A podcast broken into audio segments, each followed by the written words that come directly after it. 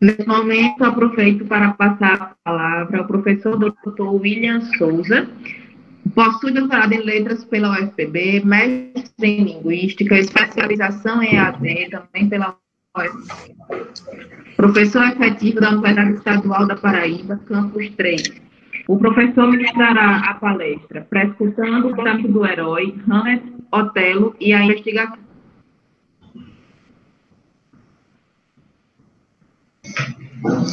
Olá, olá, deixa eu arrumar aqui essa câmera. Boa noite a todas as pessoas que estão aqui conosco neste momento. É, eu gostaria de iniciar aqui fazendo alguns agradecimentos. Gostaria de agradecer o convite feito pelo professor Valones. Eu conversando com ele, falei: Olha, Valones, eu estou preparando um, um. Vocês estão me ouvindo bem, né? a primeira pergunta, né? É, eu estava conversando com o Valones, eu falei assim, Valones, eu estou preparando um livro a respeito do Shakespeare, cinco ensaios sobre Shakespeare. Aí ele falou, pronto, o, o evento é sobre, é sobre o homem. Então você está convidado para apresentar. Aí eu escolhi um dos, dos textos que está sendo produzido e vou apresentar hoje aqui. Então agradeço demais, Valones, pela oportunidade aqui já de mostrar o que está sendo produzido aí neste livro que eu estou produzindo. Outra coisa importante, né, é agradecer o pessoal da organização. Eu nunca vi um evento tão organizado como este, viu? Rapaz, olha só, é, é, vocês utilizaram a mídia muito bem, né, tem, tinha todo um passo a passo, né, Valores? Dia após dia vocês é, é lançavam alguma coisa, né? Olha, tá faltando dois, três, um é hoje. É, é, o, o, contato, né, conosco, principalmente comigo, foi muito foi efetivo, muito bom. Então agradeço demais a, a organização do evento, porque foi extremamente tranquilo. Hoje pela manhã eu já recebi o link, é, faltando uma hora, eu estava fazendo uma, tava dando uma pedalada e recebi a mensagem, olha, a partir de 8h30 o, o, a sala está aberta, então, muito bom, muito bom. Né? Você, você disse que, não, por que não fazer no modelo remoto? Mas rapaz, muito bem, muito bem feito. E, e na primeira edição não participei, tinha acabado de chegar ao EPB, então só acho que vocês nem sabiam do que eu trabalhava, né? Com o que eu trabalhava. Na segunda eu estava apresentando um workshop e um mini curso sobre, sobre teatro, né? Tennessee Williams, na Universidade de Sofia, na Bulgária. Aí eu não estava presente, foi no meio do ano passado, em maio do ano passado, maio, junho alguma coisa assim. E agora aconteceu, estamos aqui para conversar um pouquinho sobre o William Shakespeare. Vamos lá, eu vou, vou apresentar aqui os slides que eu preparei e eu não sei se vocês, caso vocês tenham alguma dúvida, quem estiver aqui conosco na, na página, ou, ou, o pessoal do, do YouTube pode questionar aí que eu respondo. Tá bom? Deixa eu ver. Vocês estão conseguindo já visualizar os slides?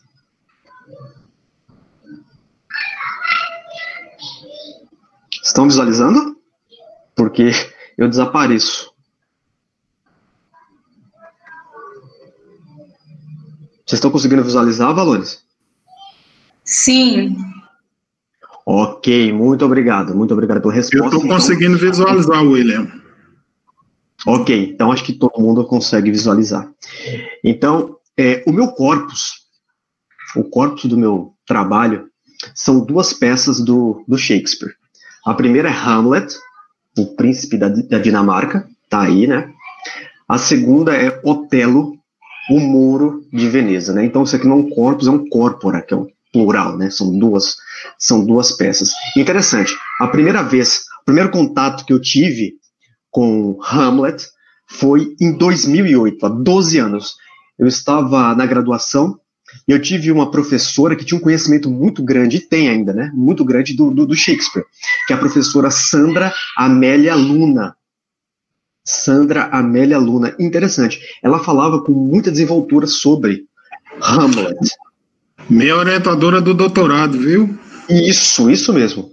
Isso mesmo, Sandra Amélia Luna, sua orientadora. E ela falava com uma desenvoltura muito grande, Valores, a respeito do, do Hamlet, e eu não tinha lido ainda. E eu tenho, e o meu orientador, Arthur Gouveia de Araújo, ele diz uma coisa interessante. Quem faz graduação em letras e não leu Hamlet, passou pelo curso e não viveu. Porque né, é um dos marcos da literatura.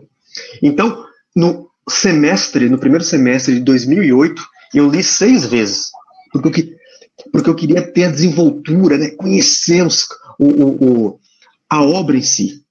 Então, eu li seis vezes durante a disciplina dela. E aí eu peguei um conhecimento, escrevi um ensaio sobre, né, que esse o ensaio se transformou num capítulo desse livro que vai ser publicado possivelmente no próximo ano. E até hoje é uma das leituras que eu faço anualmente. Hamlet, eu leio. Quem, quem, quem está junto comigo aí, quem me acompanha, sabe que tem alguns livros que eu repito a leitura, faço novamente todo ano. Eu fui meio pleonástico aqui, né? Repetir novamente é pleonástico. Mas Hamlet é uma. A segunda, Otelo. Um Moro de Veneza. O meu orientador, que foi, né? Continua sendo, né? o Arthur, ele tem um conhecimento muito grande sobre Shakespeare, as três bases da literatura. Ele é, é tanto na parte dramática, na, na, narrativa e na lírica. Na lírica é Augusto dos Anjos. Nas narrativas ele diz que é, foi, né? Edgar Allan Poe. E na dramática Shakespeare. E Otelo, ele acha que Otelo é um tem um destaque ainda maior do que Hamlet. Então, eu comecei a estudar muito essas duas obras porque é, esses dois professores né, balizaram o meu caminho né, acadêmico. Então, eu queria também saber muito sobre Hamlet, mas também muito sobre Otelo para poder conversar com eles com uma certa desenvoltura. E o título da fala tá aí, né? Perscrutando o comportamento do herói. Hamlet, Otelo e a investigação. E aí a fala é minha, né? William Sampaio Lima de Souza. Certo. Qual é o ponto? O ponto principal aí. Nós temos dois personagens que eles vão ser colocados numa situação e durante as minhas leituras eu percebi algo, algo me chamou a atenção, né? Porque Hamlet, o fantasma do pai, aparece para o jovem Hamlet. Hamlet é um estudante ele estudava, estudante universitário, né, de, em Wittenberg. Quem conhece um pouquinho de história vai saber que Wittenberg fica, né, é, um, é uma universidade. É, vocês lembram o que aconteceu quando Martinho Lutero colou 95 teses lá na, na igreja em Wittenberg? Então, é nessa região aí, né? E é, o, fantasma aparece e, e conta algo interessante para o Hamlet. Daqui a pouco eu vou adentrar nisso, né? Ele vai contar que o assassino, quem o matou, Hamlet, o pai, foi o tio, né? Cláudius. E o fantasma, o pai, né? O, o finado, ele quer uma atitude rápida de Hamlet. Você vai ter que me vingar.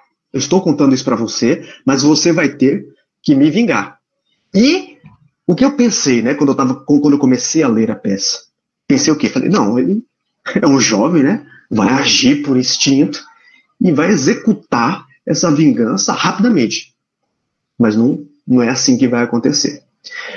No caso de Otelo, o Moro de Veneza, Otelo é um general extremamente experimentado, um homem estrategista um estrategista nato. Nato. E alguém vai sussurrar aos seus ouvidos que Desdemona, sua esposa, está o traindo. Olha só. E aí eu pensei, Otelo vai criar todo um processo investigativo para ver se é verdade mesmo a situação, né? Se Desdemona está o traindo. Isso não acontece. Então isso me chamou a atenção. E como eu trabalho com literatura comparada, falei, vou pensar esses dois heróis e vou analisar esse comportamento investigativo dos dois. E aí deu trabalho. Deu trabalho e dá trabalho, né? Dá trabalho fazer uma pesquisa dessa. E aí eu fiz uma leitura de Hamlet, fichando todos os pontos, toda a, a composição da investigação e analisei também, fiz uma leitura de Otelo, analisando todos os pontos dessa falta de investigação. E deu trabalho. Deu trabalho e deu o trabalho, né? O trabalho está feito. Então vamos lá. Vamos aqui para os pontos. Aqui é uma imagem. Acredito que vocês estão vendo a imagem. Primeiro ato da peça. Hamlet. Aqui, ó, o fantasma, né, Hamlet, o pai, está conversando com o filho, com Hamlet. E aí nós temos uma, uma situação que eu preciso é, é pontuar para vocês aqui. Né? No primeiro ato da peça, Hamlet, o pai, já está morto. E os personagens que fazem a guarda, né? Horácio, Marcelo, a turma toda, eles ficam fazendo essa guarda em Elsinore, do castelo. E, à meia-noite, um espectro aparece. E eles observam e é, é Hamlet, o pai. E eles não têm coragem de dialogar. E eles convidam o filho para que ele venha conversar e, ve, e veja né, se é realmente o pai. E Hamlet observa, é, é, é um pai. E ele vai ter com o pai. E ele vai conversar. Ele vai conversar. Né? Nós temos um diálogo entre os dois. E aí é uma coisa importante né, de observar. Hamlet, o pai, diz o seguinte: olha só, há um dito aí que eu fui picado por uma serpente enquanto dormia no jardim. Fui picado por uma serpente. Mas, meu filho, não foi bem isso que aconteceu, não, viu? A serpente que me picou hoje está usando a coroa, né? E aqui, ó, e está, está sentado no trono. Olha só. Aí o Hamlet diz, né? Minha alma profética. Meu pai. Meu tio, desculpa. Meu pai. Meu tio. Cláudios. Cláudios o matou, né? Tornou-se o rei e casou-se com a mãe ainda, né? E aí, tem uma frase dele que é, que é lindíssima, né? Mal secou o sal de suas lágrimas e já estás deitada em lençóis incestuosos. Puta merda. Bonito, né? Enfim, isso, ele isso Hamlet falou para a mãe. E é o relato da morte. E aí tem uma coisa interessante aqui, né? O Hamlet, ele é um personagem racional, que a gente vai ver isso aqui né, daqui a pouco, racional, porque ele organiza todo o processo investigativo, mas ao mesmo tempo ele é místico. E eu vou explicar por quê. O fantasma, o fantasma vai pedir uma coisa importante para ele. Olha, você tem que me vingar rapidamente. Mas só que em determinado momento da peça ele diz o seguinte: muitas vezes o demônio se traveste de anjo de luz e leva os homens à perdição. Então é melhor investigar esse negócio direito, né? Eu não vou agir abruptamente. Vou organizar todo um processo investigativo aqui, né? Isso na mente dele, isso não está, né, textualmente. Mas só que tem uma coisa importante. Uma coisa importante que a gente tem que, nós temos que nos atentar. Ele, quando ele vai realizar a, a vingança, ele diz uma coisa importante para os colegas, e principalmente dirigida para Horácio, que é o número um, e é o, de todos, é o, o único que não vai morrer na peça, né? Isso é importante também, isso é importante também pontuar. Por quê? Olha só, Gertru, Gertrudes, a mãe, morre. Claudius morre. Hamlet morre. O pai já está morto. É, Polônio morre. Ele vai matar, né? O Hamlet. É, Ofélia morre. É, o, o, irmão dela, me fugiu agora o nome, Laertes morre. Guildenstern Rosenkrantz morre. Horácio fica. Horácio fica para contar a história. para contar a história. Fortinbras está entrando, está assum, vai assumir tudo ali, e Horácio diz, ah, eu, vou, eu vou com você, meu querido, vou morrer junto contigo. E Hamlet fala, não, você vai ficar. É, explica para ele toda a situação e diz uma coisa importante, né? The rest is silence. O resto é silêncio, ou rest, de morrer, né? Eu não vou poder falar mais nada. Tem todas essas possibilidades de interpretação. Então, vamos pensar aqui agora na vingança. Na vingança de sangue aí, né? Contra o tio. Olha só como é bem estruturado o negócio. Razão versus, razão e misticismo. Hamlet é um personagem cindido e Otelo também vai ser um personagem cindido entre razão e misticismo. A gente fazendo a leitura, a gente percebe muito bem né, que a organização da ratoeira é extremamente uma coisa racional, muito bem preparada. Porém, ele é extremamente místico em vários pontos. Quando ele tem a oportunidade de matar o, o tio, o tio está fazendo uma oração. Mas só que não é uma oração pedindo perdão, né? Ele tá, se ele soubesse disso, né? Ele estava orando. E Hamlet tem a oportunidade de matá-lo. Mas Hamlet não faz isso. Olha o que ele vai pensar. Se eu matar agora, ele vai direto para o céu e eu que vou para o inferno. Perdeu a chance. Nem sabia que tio era um crápula. Então, ele é um personagem que tem essa cisão, razão versus misticismo. Agora tem uma coisa interessante. A loucura do príncipe. Essa loucura, será que ela é forjada? Será que é, é um, vamos lá, é uma astúcia para poder desenvolver o processo investigativo? Ou em outros momentos da peça, ela pode ser algo, a loucura pode ser algo patológico? Né? Então a gente tem que pensar nisso. Mas a princípio, depois da entrevista com o espectro, eu espero que vocês estejam me ouvindo. Depois da entrevista com o espectro, ele olha para os companheiros e diz o seguinte: a partir de agora, neste momento, o meu comportamento vai se modificar.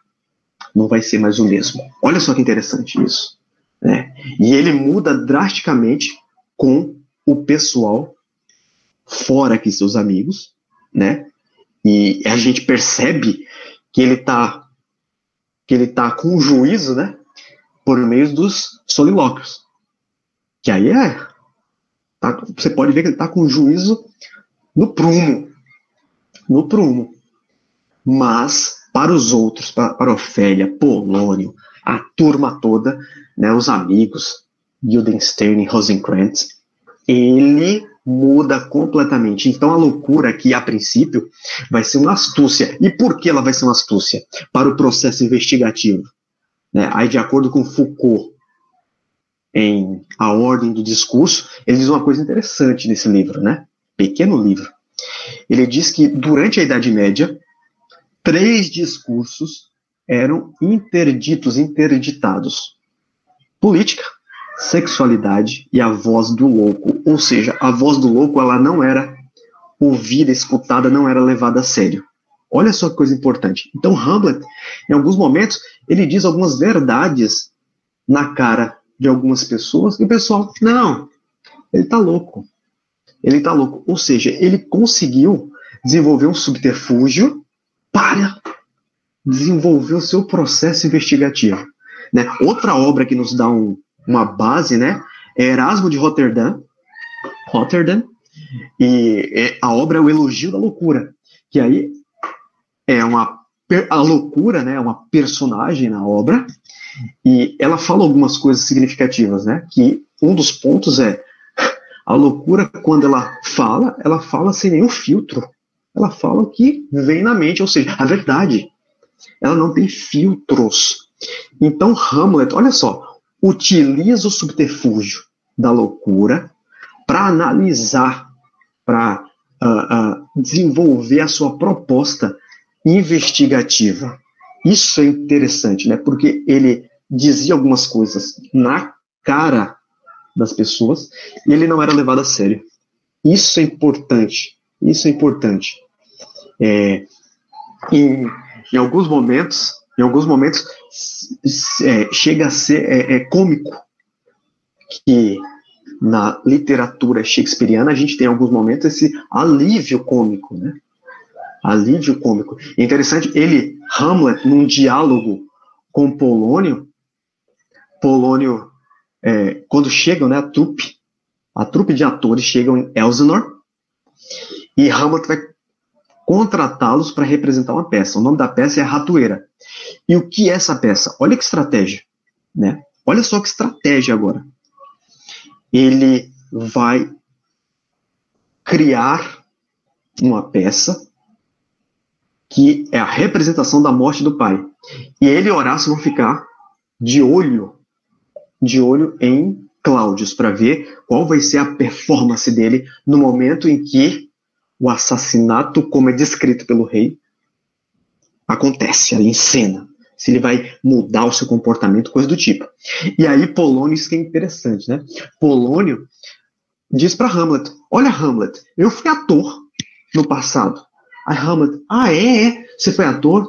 Aí Polônio diz: É, eu fiz o papel de Júlio César. Rapaz, isso aqui na literatura é uma prolepse. Como assim? Uma, o que é uma prolepse? É um adiantamento. A princípio, você. Isso aqui não tem. Ó, passa batido. Mas quem lembra aí? Quem lembra como, Pol, como Polônio é morto? Quem lembra? Alguém lembra? Hamlet está conversando com a mãe após a peça. Após a peça, Hamlet está conversando com a mãe de modo muito tranquilo, viu? Depois vocês vejam. Se eu não me engano, é no ato 3. Ele está conversando muito tranquilo com a mãe, e aí Polônio está por trás das cortinas, né? Observando. E Hamlet, com seu florete, observa e diz: um rato. E vai com o florete e. Pum! Espeta o rato. O rato era Polônio. Júlio César morre esfaqueado. César, é, nos idos de março, César morre esfaqueado. Isso, a princípio, passa batido quando, quando Polônio diz: Eu interpretei Júlio César. Passa batido. Passa batido. E depois, quando ele é assassinado, fala: Olha só, né? Ele adiantou de, né, de forma simbólica a sua morte. Então tem tudo isso na peça. Né? Vamos aqui para a ratoeira que é o ponto final aqui desse processo investigativo. A peça é executada. Hamlet, o pai, é morto, assim como foi descrito pelo espectro. Morreu.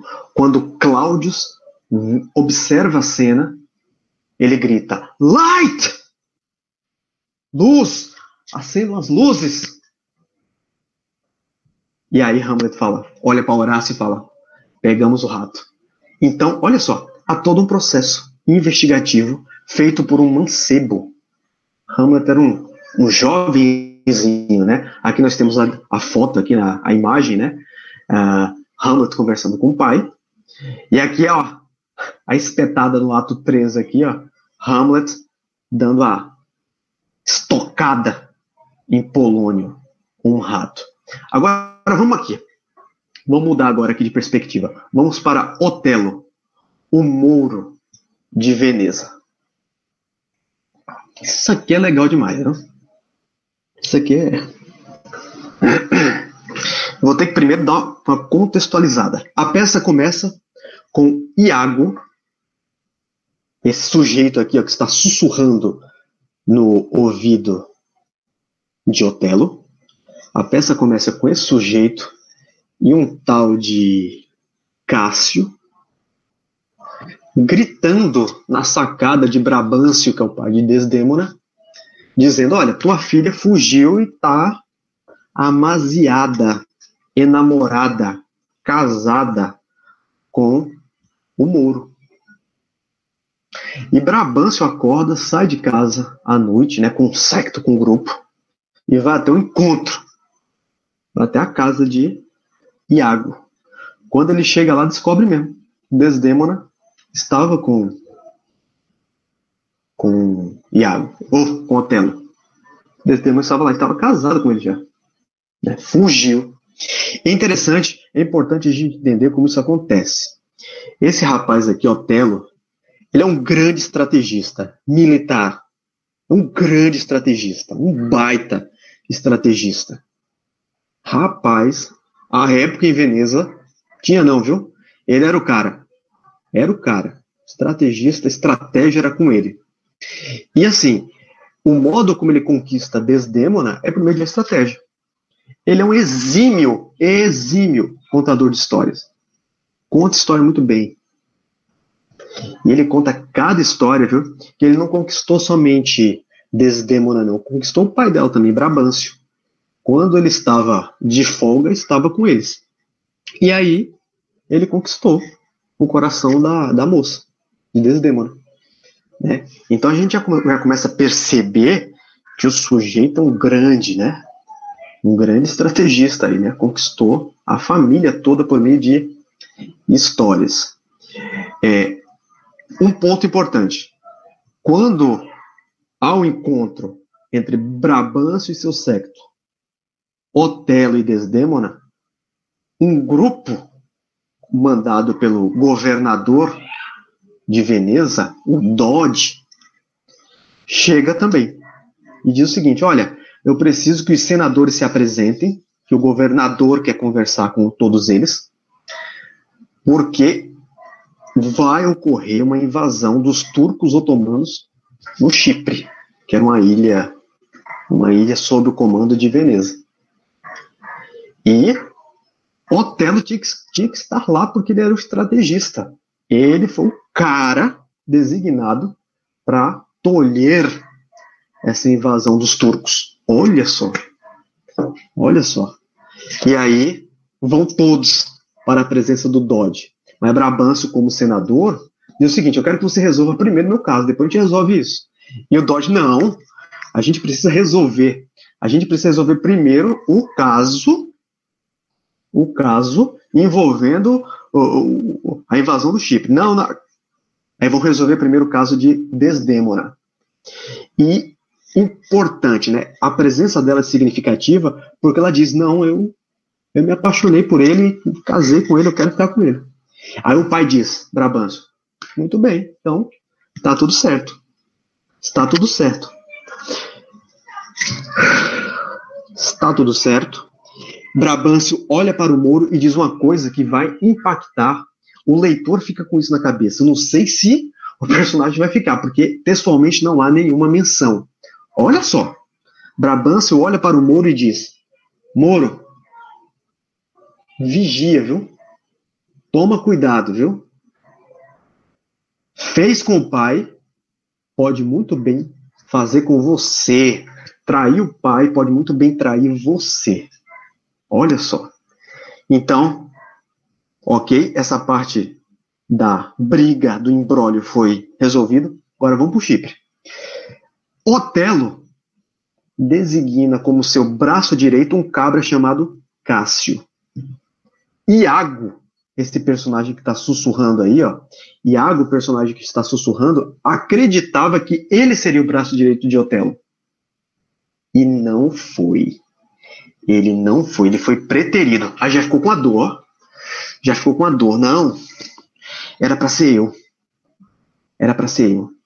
Era para ser eu, aquela coisa. E Iago convoca, né? Rodrigo. Rodrigo. Ok mais um embróliozinho antes de ir para o Chipre. Iago, Iago e em Veneza há uma há uma o quê? Uma fofoca, uma coisa que a gente já superou aqui no Brasil, né? Hoje em dia não tem mais fofoca, não tem mais nada, mais nada disso, né? Há uma fofoca pontuando o seguinte, que o Moro o Moro Otelo teve uma relação com, com quem? Com Emília, a esposa de Iago. Ou seja, foi preterido pelo Moro e, de acordo com as más línguas, Otelo ainda teve, é, é, era amante de Emília, a esposa de Iago. Estão me... Oi, oi. Oi. Oi. Tem pergunta no chat aqui. Eu posso fazer ou você vai deixar para responder tudo? Não, pode fazer, pode fazer que é bom. É bom que ele dá uma parada. É, Shakespeare inventou o humano. Eita! A pessoa quer que você comente isso. Eita! Eu vinha na bicicleta pensando nisso, ó. Shakespeare, A Invenção do Humano. É um livro do Harold Bloom, né? Shakespeare, A Invenção do Humano. Ele tem essa tese. Shakespeare inventou uma. O interessante disso, olha, eu discordo particularmente, viu? Eu discordo de muitas coisas que o Harold Bloom diz, né? É, discordo de algumas coisas. E que eu discordo o seguinte: ele tem umas constatações muito significativas, porém ele não desenvolve. Esse é o problema. Né? Tem que desenvolver, né? Tem que desenvolver, porque é muito fácil falar assim: olha, há uma semelhança uma diferença entre o processo investigativo entre Hamlet e Otelo. Ok, mostre.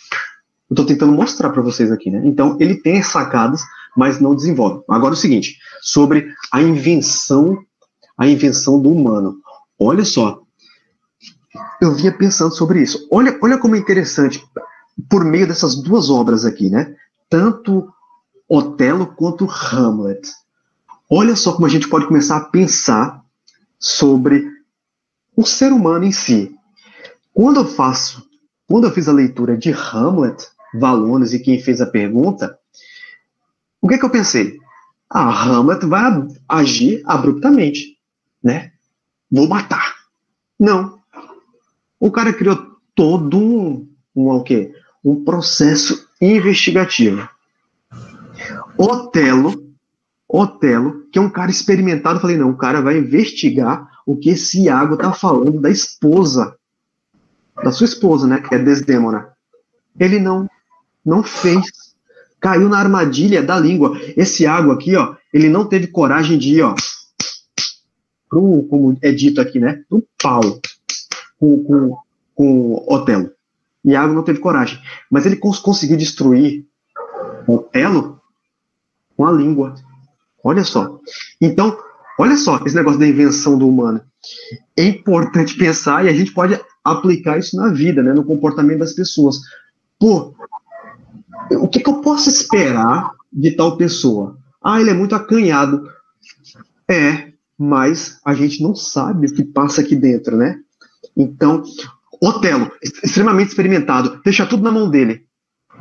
Caiu, caiu por besteira, né? Não não, não, não utilizou toda a sua, a sua, é, é, é é? sua capacidade, capacidade intelectual investigativa para pensar duas vezes antes de cometer o, o, o, assassinato da sua esposa. Caiu na armadilha de, de, de Iago. Então, essa coisa de inventar o humano, eu acho que é muito mais essa coisa, essas perspectivas, essa coisa da individualidade de cada um, a gente começa a pensar sobre isso, né?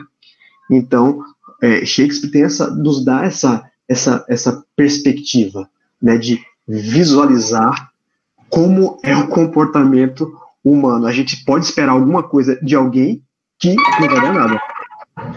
Não vai dar nada. Você pode esperar, você espera nada de outrem e dá tudo. Então, são essas as especificidades do comportamento humano. Não sei se é, entender. É, só para registro, quem fez a pergunta foi Isabela Souza. Ok, Isabela. Aí eu, eu tenho uma pergunta também, mas. Manda, pode mandar. É, aí é uma pergunta minha mesmo. Shakespeare e Freud. Há uma aproximação possível devido à questão da loucura? Rapaz, é possível. Eu nunca, eu nunca, eu nunca desenvolvi nenhum estudo, nunca desenvolvi nenhum estudo é, com base, né? Com base em Freud, analisando é, até qualquer outra obra literária, né? Na, na, nessa parte da psicologia, eu tenho lido mais Jung, Jung e a perspectiva dos arquétipos. Então, isso na, na perspectiva de Jung, para mim, é mais. Eu, eu, te, eu, teria mais o que falar. Mas na perspectiva de Freud, na perspectiva de Freud, eu acho que eu vou deixar para uma próxima, né? Porque eu não, não, eu, eu, não, eu não tenho até, eu tenho algumas leituras a respeito de Freud, não tenho muitas também. Então, e assim, que sentido? Diga aí. Não, porque, porque Freud ele faz todo um, um estudo sobre as questões né, do, do, das fases humanas, de, de loucura, de tudo. Trabalha principalmente com a sexualidade, a gente sabe, né? Uhum. É, Freud trabalhou muito com a sexualidade. E aí eu fico pensando, será que não haveria uma aproximação da gente fazer um estudo baseado nisso, pensando na loucura e da sexualidade. Pronto, é, agora, é, agora. É um negócio meio doido, mas enfim. Não, não, não. Não é, não é meio doido, não. Olha só que interessante esse seu questionamento, e aí, ó, eu não estou patenteando nada, né? Quem quiser estudar pode ir atrás aí e ver isso. Olha só, eu já vi alguns questionamentos, alguns questionamentos, dizendo, pontuando agora dessa perspectiva até da sexualidade, né? Que Iago tinha uma certa é, aproximação com Otelo. Né? Ele tinha um desejo reprimido pelo Moro. Era isso Aí, que eu pronto. queria falar, mas pronto. eu não tive coragem. Você pronto. falou agora. Pronto, aí, meu filho, aí Freud entra, aí Freud entra bonitinho, viu? Bonitinho mesmo. Pois porque... é. Iago é meu personagem preferido. Eu adoro Iago. Iago, Iago é fantástico. Olha só, eu, tô, eu, eu, sou, eu sou também, eu tenho, eu tenho essa, essa fixação né, pelo antagonista aí, né? Nas artes, né? E, e, e ele me chama atenção demais. É um dos, para mim, é um dos grandes personagens, porque ele destruiu um cara que era extremamente poderoso poderoso, vamos lá, intelectualmente, vamos lá, com, com, vamos lá, é, era um homem de guerra, ele conseguiu destruir o cara pela língua, cara, né, usando a lábia, não precisou de nada. Os turcos otomanos queriam destruí-lo com paus, pedras, cimitarras, tudo. Iago derrubou Otelo com a língua, velho. Tranquilamente, ó. Ah, então, tem essa perspectiva, viu?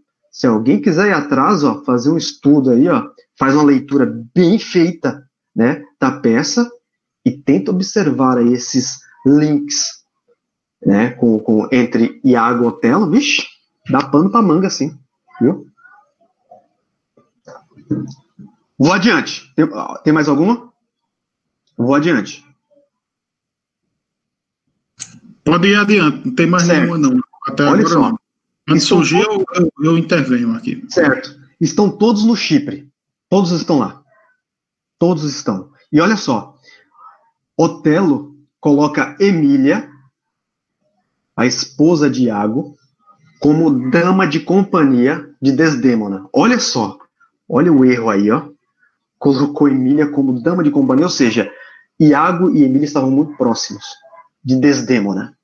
E Olha só que outro, ponto interessante: os turcos otomanos não conseguem chegar ao Chipre, porque há uma tempestade e os barcos naufragam, né? Então eles vão festejar.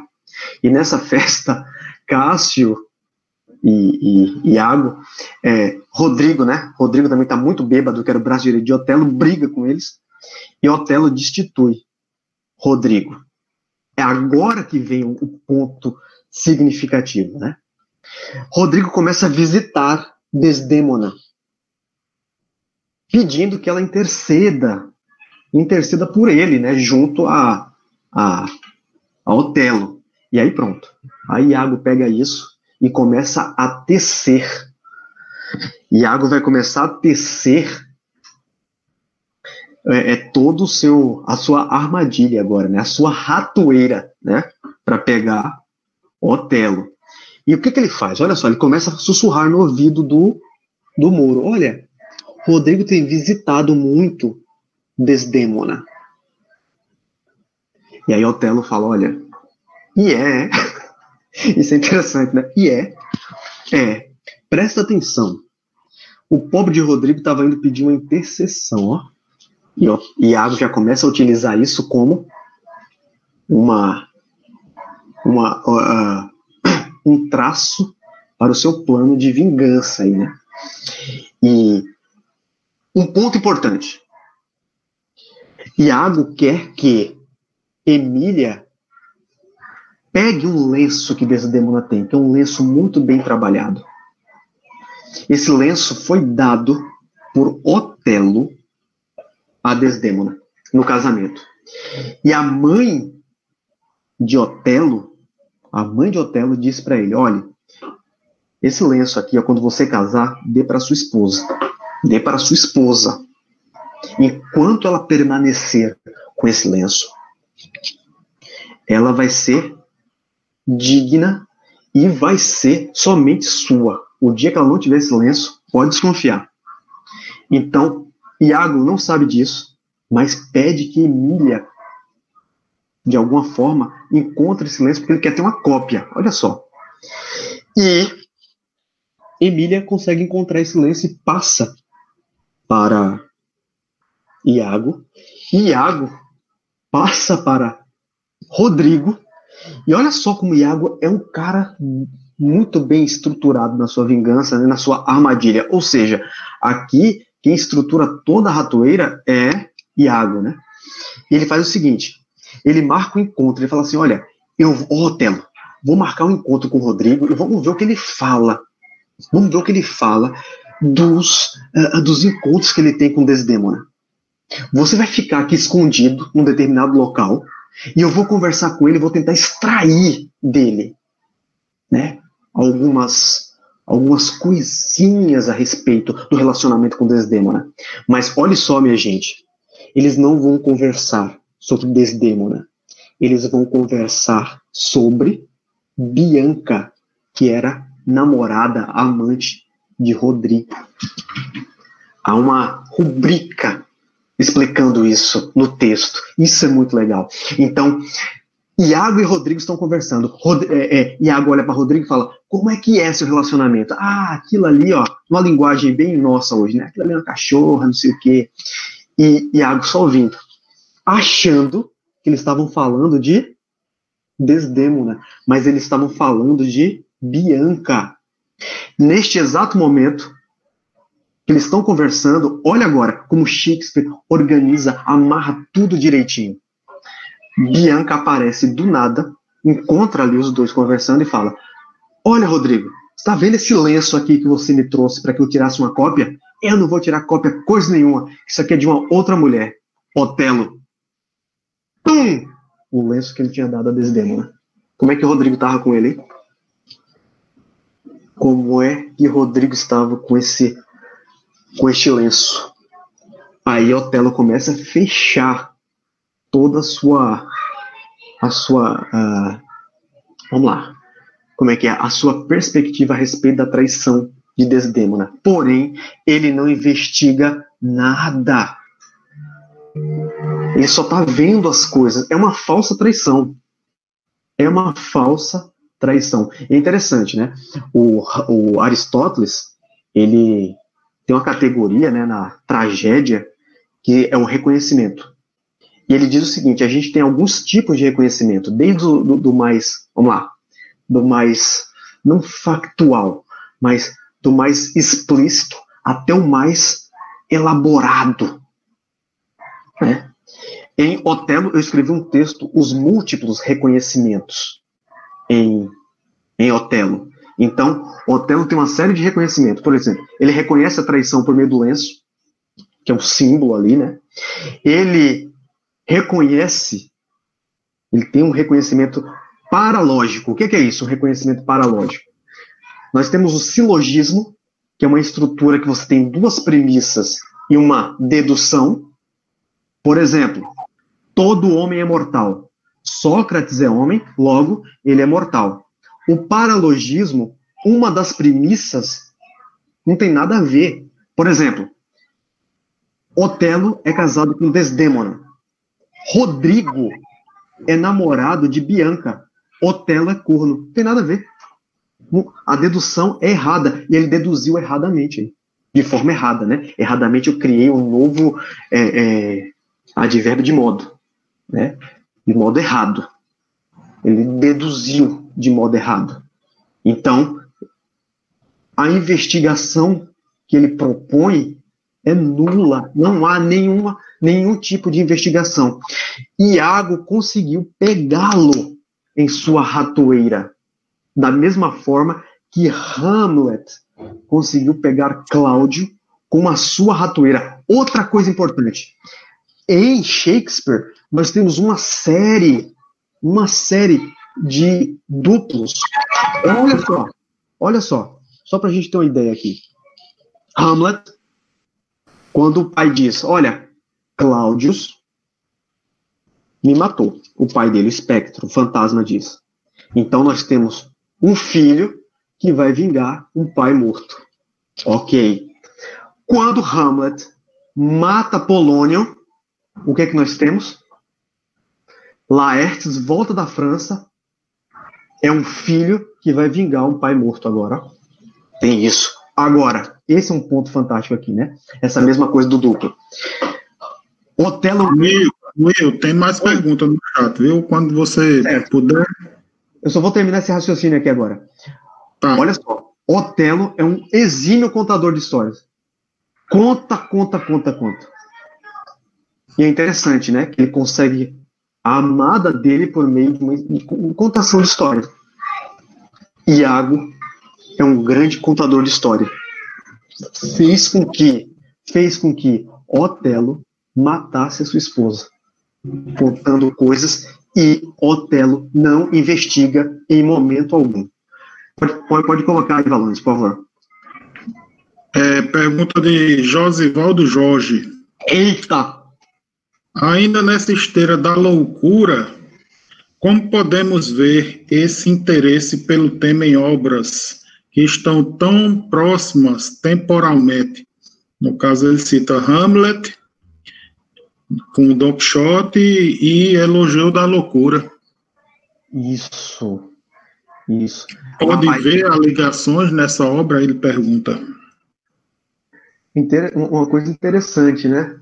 Se eu não me engano, se eu não me engano, Cervantes, Cervantes, ele, ele morre no mesmo dia, né, de, de Shakespeare. Se eu não me engano. Depois dá uma olhadinha aí. Rapaz, olhe, eu, eu, eu não, não, não, não, não, sei responder, não sei responder essa não. Viu? Porque é, é, é interessante. Nós temos. Porque em, em Shakespeare, em Shakespeare, eu tô, orientando agora mesmo um rapaz, né? Marcelo, está trabalhando com a loucura, as múltiplas facetas da loucura em Hamlet. Mas, se eu não me engano, são. Vamos ver algumas peças de Shakespeare que a gente tem essa presença do louco, né? Você tem em Hamlet, e segundo o levantamento do Marcelo, a gente tem, vamos lá, a loucura astuciosa de Hamlet, a loucura, em alguns momentos, patológica pelo viés da ira.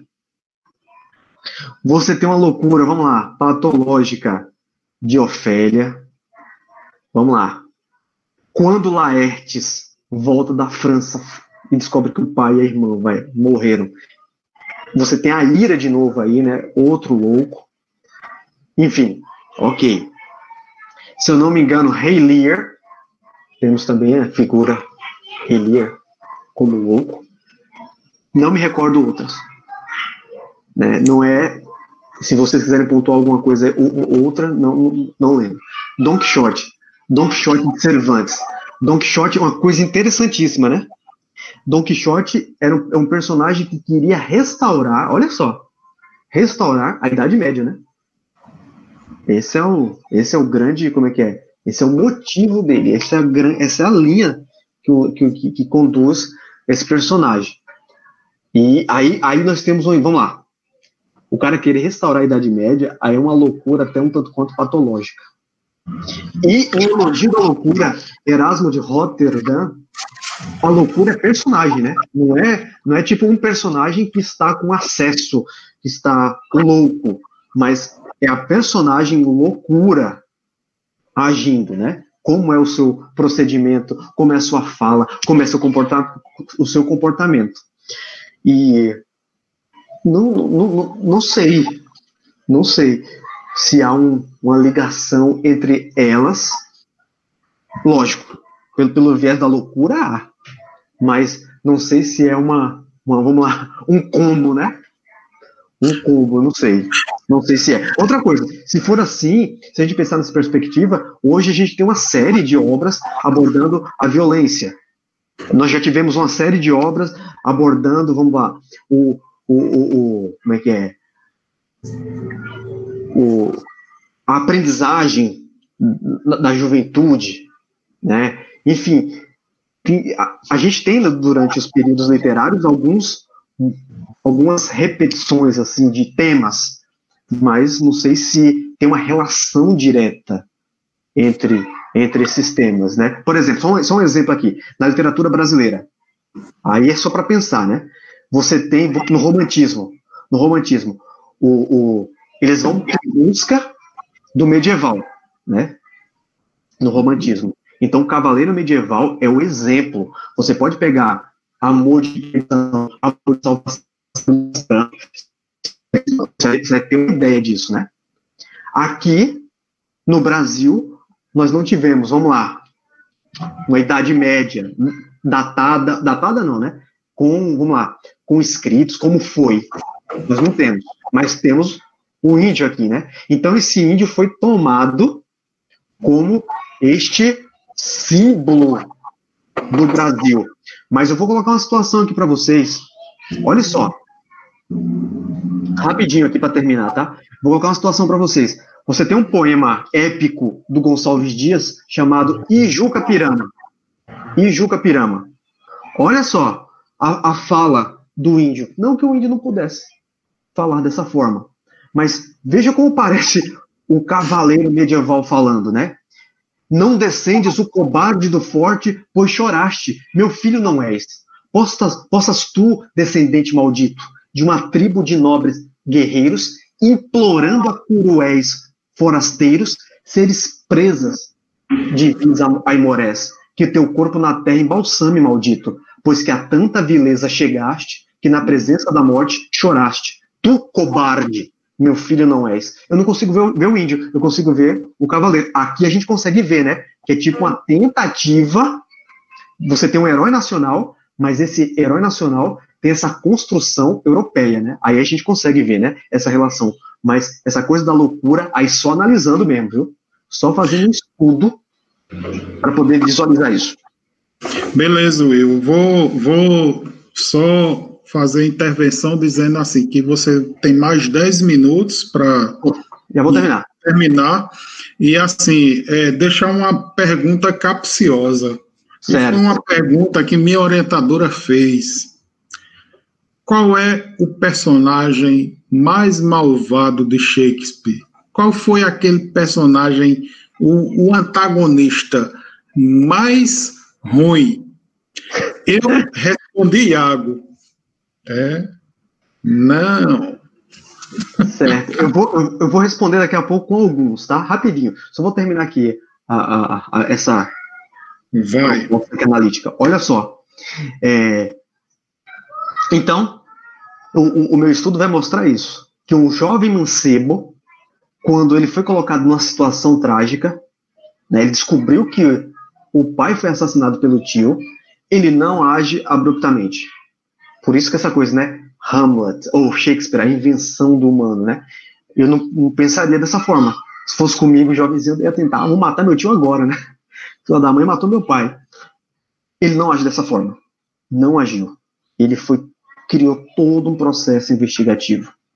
Otelo, que eu esperava, vai criar todo um processo investigativo. Porque também Otelo é, é colocado também na situação, né? Trágica, ó tua mulher tá te, tua mulher tá te traindo. E o cara foi conduzido, conduzido com muito cuidado e caiu na ratoeira. armada por, por Iago. Né? Então a gente tinha aqui né, razão e misticismo, o, o, o Moro tem isso também, né? A loucura do Moro aí seria por meio da ira, né? E a, a ausência de investigação do estrategista. Otelo, estrategista, né? E não investigou coisa alguma. Um cara que era contra, contador de história caiu numa história. Né? Aqui só uma, uma imagem, né? Depois vocês podem procurar aí na internet alguma coisa do tipo. Olha aí, ó, Iago. Iago contando suas histórias para Brabâncio, senador, e para Desdemona. Olha aí que coisa linda. Aqui é a cena do, do no Senado, né? Aqui você tem o Dodge, tem aqui Brabâncio apontando para Desdemona, ali você tem Otelo, né? E junto com, com Desdemona aqui, né? Temos um, um escriba ali anotando todas as, as falas e o sussurro, né? O sussurro. A gente pode pode pensar sobre isso também, né? Cuidado, né? Cuidado com o mal por trás de olhos sorridentes e cuidado com esse sussurro, o sussurro dos dos dos daqueles que querem o nosso nosso bem aí, né? De vez em quando.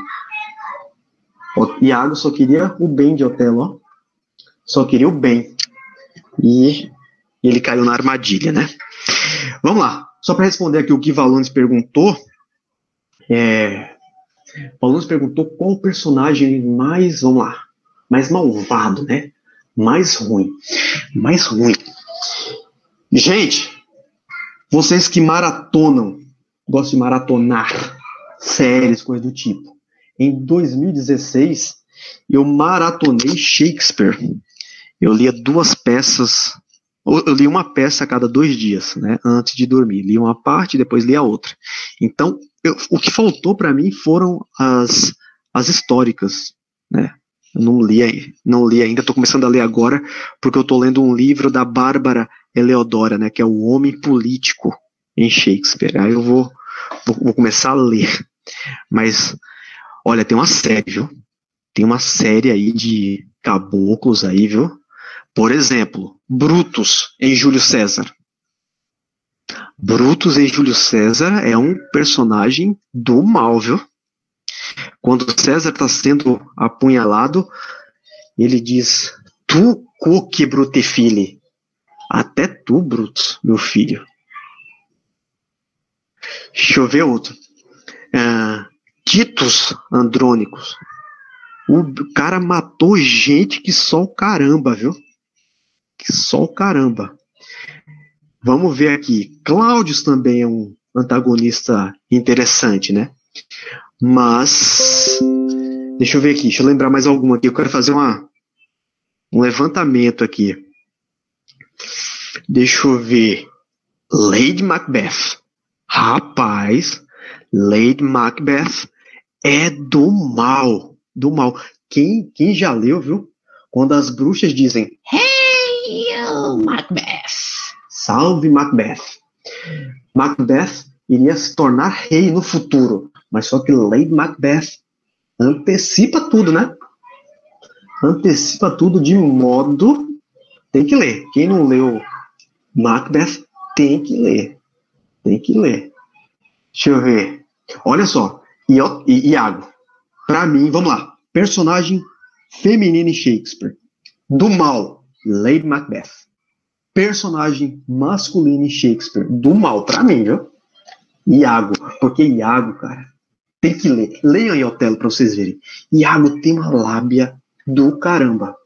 É muito bom. É muito bom. Né? Então, eu fico com esses dois. E agradeço demais a oportunidade de poder falar um pouco de uma das minhas produções, né? E em breve ela estará publicada. Só que só tem uma coisa.